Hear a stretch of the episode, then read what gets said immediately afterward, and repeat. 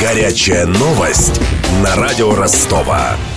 Эпидемия гонконгского гриппа угрожает россиянам, в том числе жителям Ростовской области. Свое название штамм вируса получил после пандемии полувековой давности. Тогда от него погибли по всему миру почти 34 тысячи человек. Особенно эта разновидность гриппа опасна для детей и пожилых людей, предупредила глава Роспотребнадзора Анна Попова. Изменился штамм гриппа А H3N2. В прошлом году это был Швейцария 2013 года, в этом году это вариант Гонконг описанный в 2014 году, но с гонконгским гриппом мы знакомы достаточно давно. Первые осложнения эпидситуации описаны еще в позапрошлом веке, а самое печально яркое воспоминание этого века – это эпидсезон 1968-69 года, когда гонконгский грипп унес достаточное количество жизней, протекает он не очень легко, и вот в этом году в новом варианте, варианте 2014 года, он придет на территорию северного полушария и в Россию снова. Роспотребнадзор предсказывает всплеск гриппа после новогодних праздников.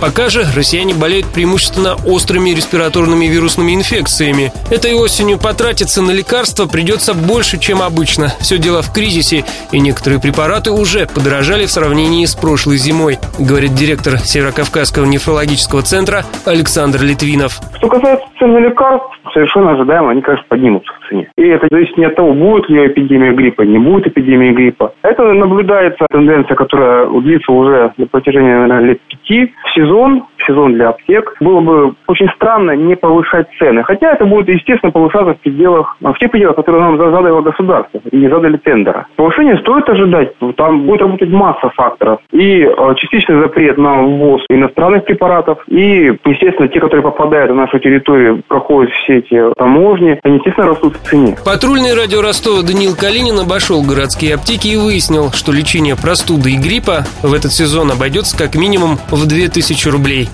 Самое простое и общедоступное средство профилактики – марлевые повязки. Сейчас их можно приобрести в любой аптеке. Цена 2 рубля за штуку.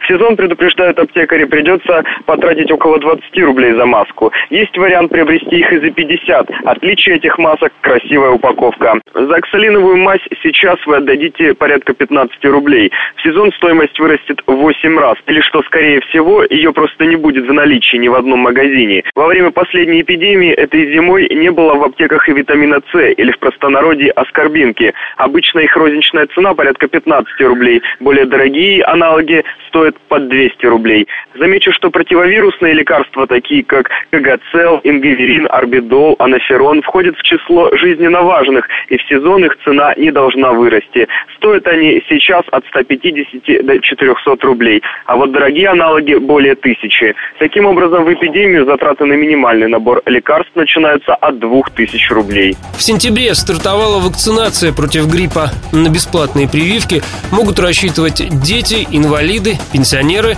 врачи и учителя. Остальным предстоит за свой счет приобретать вакцину в местной поликлинике. Цена препарата может достигать 4000 рублей. А вот иногородним придется доплатить еще и за процедуру укола, говорит главный терапевт Ростова Нана Остапенко территориально тоже, где он остановился, он приходит в районную поликлинику по месту жительства. Адрес проживания прикреплен к какой-то определенной поликлинике. Ему надо выяснить, какая поликлиника.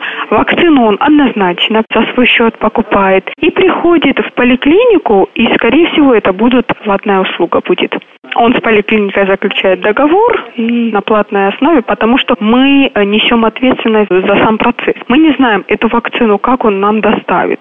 Там же определенные санпин-режим должны учитываться. Завершится вакцинация в середине октября, за две недели до начала предполагаемой эпидемии.